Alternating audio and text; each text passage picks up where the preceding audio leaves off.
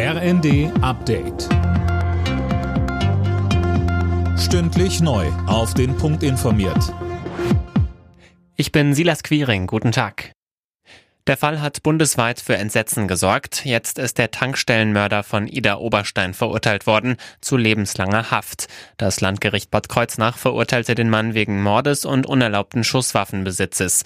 Der 50-Jährige hatte einen jungen Tankstellenmitarbeiter im Streit um die Maskenpflicht erschossen. Der Mann hatte die Tat dann später gestanden, die Verteidigung auf Totschlag plädiert.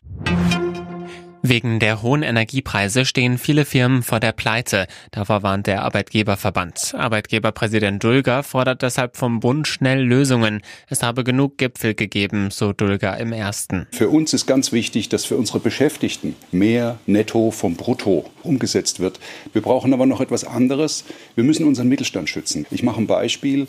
Die Bäcker kommen jetzt in eine Situation, dass sie teilweise nach 35 Berufsjahren sich durch diese Energiekrise noch einmal so verschulden müssen, müssten, dass sie sagen, ich glaube gar nicht, dass ich noch so lange arbeiten kann, um diese Schulden wieder abzubauen. Und auch hier für die Menschen brauchen wir Antworten.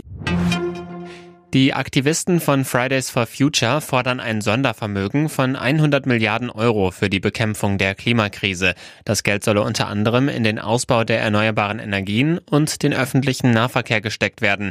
FFF-Sprecherin Annika Rittmann. Ein Sondervermögen, das uns die Möglichkeit bietet, die Ursachen der Krisen anzugehen, anstatt weiter nur kurzfristig Feuer zu löschen.